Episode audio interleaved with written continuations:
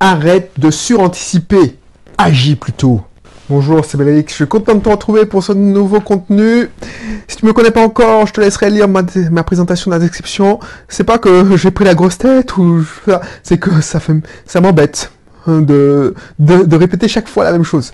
Donc euh, voilà, euh, n'hésite pas, tu, je, dis, je présente bien mon parcours dans la description et si tu en veux savoir plus, tu vas sur le blog My Cat is Witch, il y a le lien aussi et tu pourras découvrir. Si tu n'as pas encore, c'est pas encore le cas, n'hésite pas à t'abonner parce qu'on parle ici d'entrepreneuriat, d'investissement locatif, on parle d'état d'esprit, on parle sous, bref, tous les sujets qui m'intéressent, qui ont changé ma vie. Et ça, c'est ce que je veux pour toi. Un changement. C'est pas marketing, je te parle du business à je sais pas quoi. Euh, non, c'est on va faire du business, ok.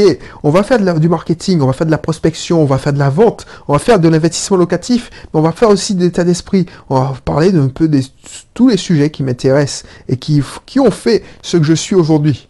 Parce que euh, il y a trois ans, j'étais pas comme ça.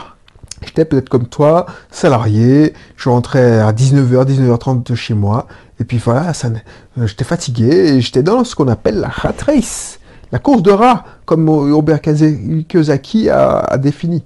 Et j'en avais marre du métro boulot dodo. Donc, arrête aujourd'hui, ces missions, c'est ça, arrête de anticiper. C'est euh, un peu dans la veine de tout ce qu'on a parlé dans l'avant-dernière émission, la dernière émission. Donc arrête de suranticiper. Ça, c'est vraiment des gens qui font, qui veulent, qui, veulent un maximum de sécurité. C'est-à-dire que je dis pas qu'il faut se lancer la tête la première, de euh, prendre, euh, voilà, euh, se prendre pour Jonathan et Jennifer Hart. Alors pourquoi je te dis ça? Parce que j'ai le générique de la l'amour du risque dans la tête. Alors ceux qui ont moins de 20 ans, ou ceux qui ont moins de 30 ans même, maintenant, waouh, ça commence à dater. Ceux qui ont moins de 30 ans ne me connaissent pas. L'amour du risque, c'était une, euh, une série que je regardais quand j'étais petit, quand j'étais petit, oui, petit, et c'était des gens qui prenaient le risque, parce que c'était des milliardaires, millionnaires, oui, c'était des milliardaires, qui, qui, qui se faisaient chier et jouaient aux détectives privés. Donc Jonathan et Jennifer, Jennifer Hart. Et j'ai le générique dans la tête, ça c'est pénible. Donc je regardais ça et je regardais Matthew Stone. Ça, c'était, je kiffais aussi Matthew Stone, c'est un, gars riche, mais qui faisait euh, beaucoup de, qui faisait des enquêtes.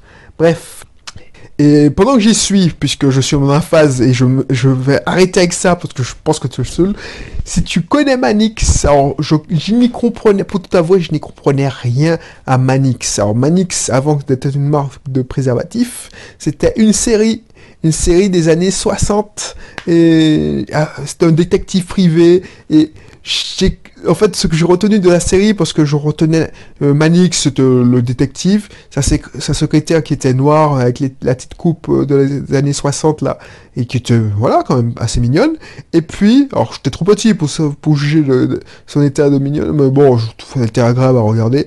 Et puis, je regardais, euh, voilà, le générique, qui était après, j'ai entendu, j'ai compris que c'était un générique à 7 ans. Donc, c'est... Voilà. On va pas se faire parce que...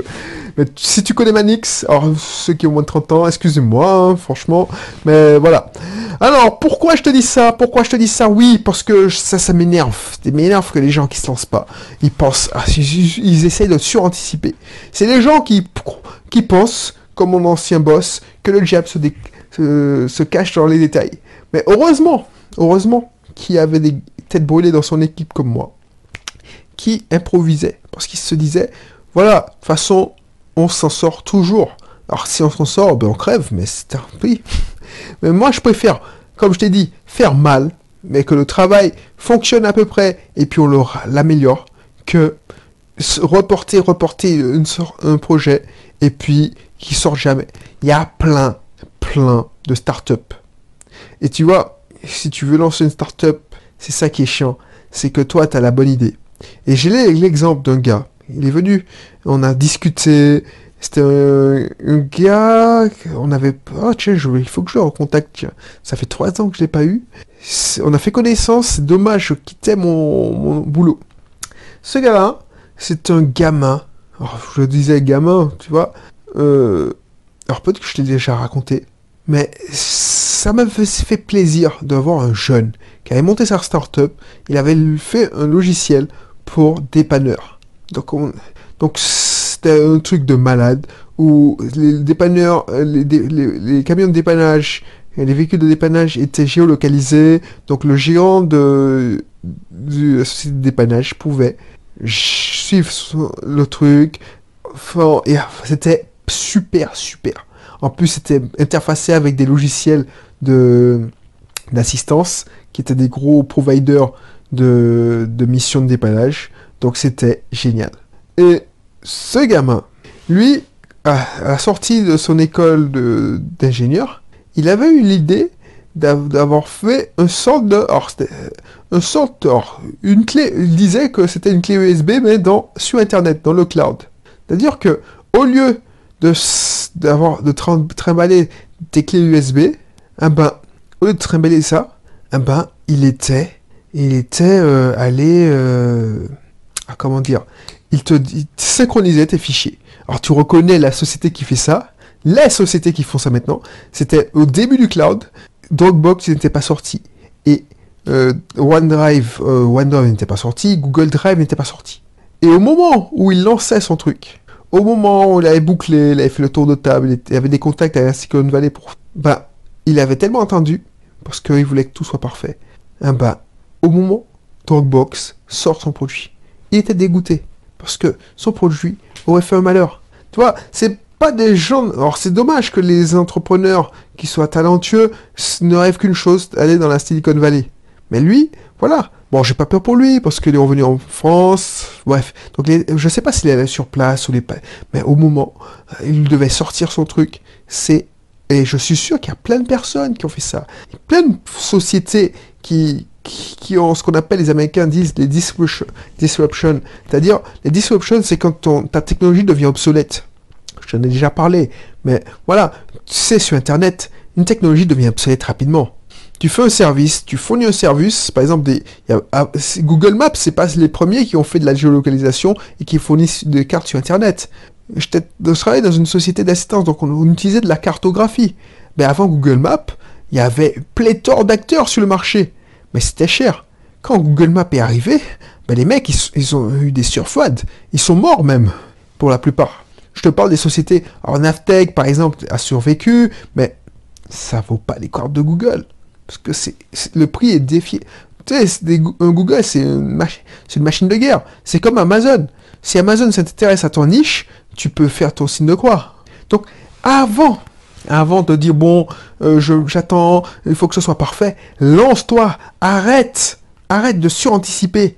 Parce que tu pourras pas tout anticiper. Ce qui va t'arriver, c'est que avant que tu sortes, surtout si tu développes une application mobile, eh ben, un autre va déjà le prendre, va sortir ton projet, son projet. Il faut pas croire.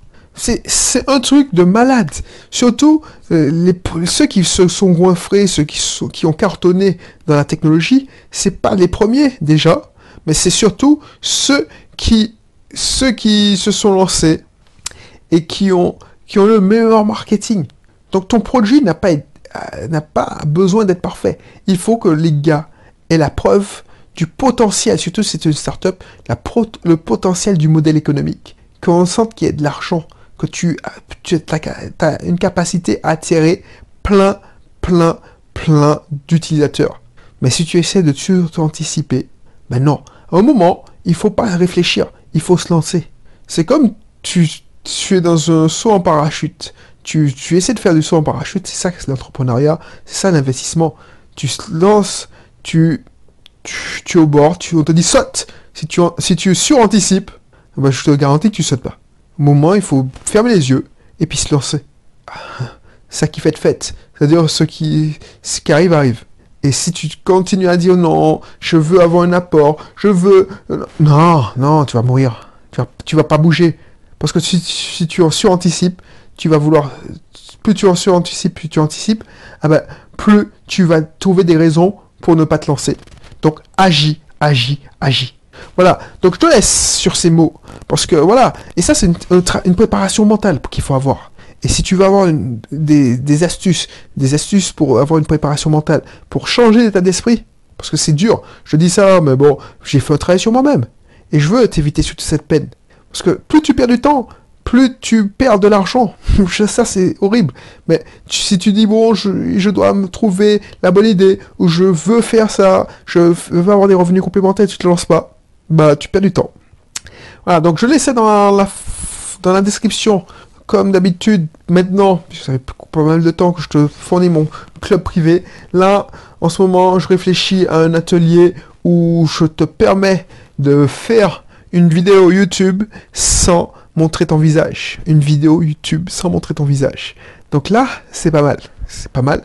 On va faire ça et on va te donner des astuces pour qu'elle cartonne ta vidéo YouTube, ta chaîne YouTube. Alors moi, j'utilise pas. C'est pour ça que Maintenant, ma chaîne YouTube, c'est comme mon podcast.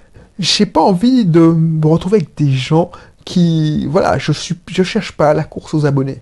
Moi, ce qui m'intéresse, c'est avoir des gens qui me suivent parce que, voilà, ils sont d'accord avec moi ou qui ne sont pas d'accord, mais qui apprécient ce que je fais. Et je veux pas perdre mon franc-parler pour euh, éviter de choquer X ou Y parce que j'essaie d'agrandir ma communauté, euh, ma communauté et plaire à tout le monde. Donc voilà, c'est pour ça que je décide de volontairement limiter. Je fais du contenu marketing, mais je fais pas de pub à outrance. Je fais quelques pubs pour mes clients, quelques pubs pour voilà, mais pas de pub à outrance. Bref, bref, bref, bref. Peut-être que j'ai tort, hein, mais moi, mon modèle économique me plaît comme ça.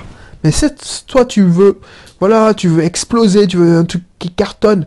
Et encore, j'ai remarqué qu'il y a plein de youtubeurs qui ont 10 000 fois plus d'abonnés que moi et qui gagnent moins, dix fois moins que moi. Des fois, voilà. Pour moi, ce que j'appelle, ce que j'appelle les vanity, les vanity numbers, c'est-à-dire que c'est des trucs qui te permettent de te vanter, mais qu'est-ce que t'en fais? Donc je te laisse regarder ça. Je te laisse regarder, on travaillera sur le mental, on travaillera sur la nutrition, on travaillera sur le marketing. Donc ça sert. Là, ce que je te faire, c'est par exemple, si tu, tu, tu, as accès, si tu t'inscris, tu as accès à tout. Tu as accès à la chaîne YouTube, euh, pour toi acheter à la formation, l'atelier, c'est surtout des ateliers pratico-pratiques euh, pour faire de la vidéo, si ça t'intéresse de faire de la vidéo YouTube euh, sans montrer ton visage. Après, il y a un atelier pour faire cartonner ta chaîne YouTube, faire un atelier pour dépasser tes 1000 premiers abonnés. Mais après, voilà quoi. après, euh, ça m'intéresse pas de te laisser comme ça. Moi, ce qui m'intéresse, c'est que tu vives de ton activité en ligne, par exemple, si ça, a un intérêt. Donc, avoir une chaîne YouTube, c'est pourquoi? Parce que si tu n'as pas de produit à vendre, ça sert à rien. Donc, c'est pour ça qu'on va continuer. Et l'objectif, là où je veux t'amener, là où, je veux t'amener, que tu seras capable de faire comme moi, une formation par semaine. Tu vois, tu te dis, ouais, il rigole le mec. Parce que moi, je peine à faire une formation euh, par trimestre, une formation par tous les six mois je te garantis que si tu t'inscris et inscris-toi maintenant, parce que c'est là que c'est pas cher. Parce que au fur et à mesure que j'aurai des, des, inscriptions, je vais faire monter les prix. C'est comme ça. C'est une vente, euh, vente aux enchères inversées. Alors je sais pas ce que ça veut dire, mais voilà. Donc inscris-toi maintenant. Donc je te laisse t'inscrire. Et puis je te retrouve pour un prochain contenu. Allez, bye bye.